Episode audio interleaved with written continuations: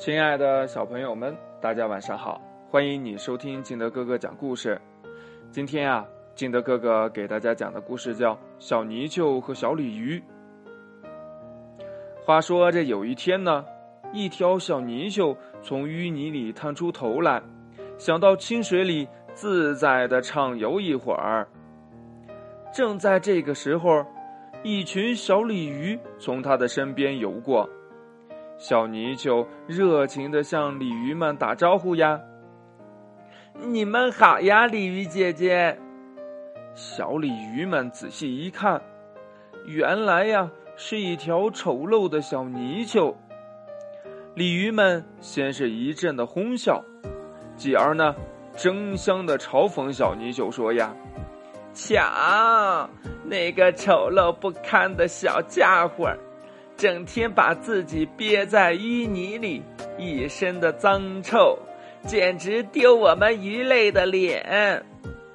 小泥鳅正想说话呢，其余的鲤鱼又说：“呀，它哪儿属于我们鱼类了呀？你别抬举它了。它整天生活在黑暗的淤泥里，吃的是淤泥，喝的也是淤泥。它简直呀是一条臭虫。”说完呀，鲤鱼们。又得意洋洋的笑着游开了。小泥鳅悲伤的回到了家里，非常郁闷呐。泥鳅妈妈看到这些，知道自己的孩子一定在外面受了委屈，就上前询问。小泥鳅就把白天的鲤鱼之辱告诉了妈妈，他以为自己的妈妈肯定会痛骂那些道貌岸然的鲤鱼，为自己出口气。哪知道呀，妈妈不但没有骂他们，反而微笑着对他说：“呀，宝贝呀，难道别人的几句话就能把你气成这样吗？那你的肚量也就太小了吧，孩子，你要知道，我们鱼类之所以能够生活在水中，是因为我们拥有独特的呼吸系统。”呼吸系统越发达的鱼就越优秀。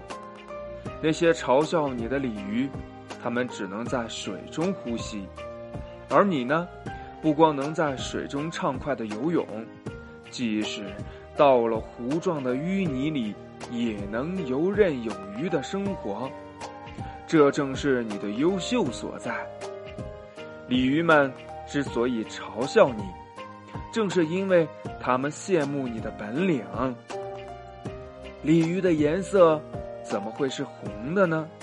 正是因为呀，他们喜欢眼红别人所致的呀。我的孩子，当再有人嘲笑你时，你要知道，这是一种别人对你自己的嫉妒和羡慕。想一想。